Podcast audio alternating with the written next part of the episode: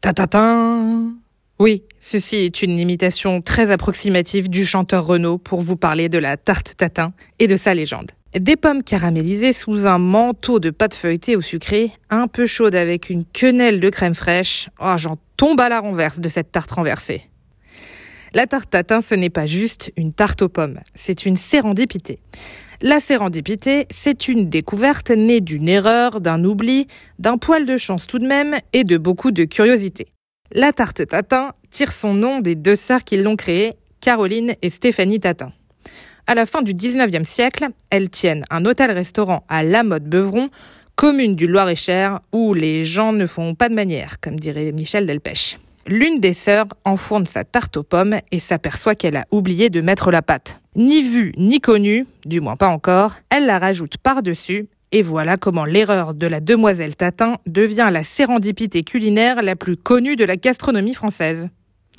Ce n'est pas le seul exemple. Le Roquefort serait aussi le résultat d'un oubli, celui d'un berger un peu étourdi. Il laisse son casse-croûte de pain et de cahiers de brebis dans la grotte de Roquefort pour rejoindre sa douce. Il revient quelque temps après et s'aperçoit que son repas a changé de couleur. Un champignon s'est développé, c'est le Pelicillium roqueforti qui donnera plus tard le fromage de Roquefort. Si ce n'est pas une légende, celui qui a osé goûter son repas avarié, il était quand même courageux.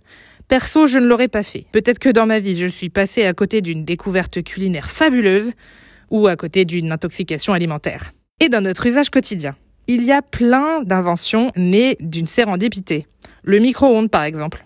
C'est un ingénieur américain, spécialiste des radars, qui a découvert que les micro-ondes chauffaient les molécules d'eau présentes dans les aliments. Un jour, il passe devant une machine qui transforme des électrons en énergie, ces fameuses micro-ondes. Je résume. Hein.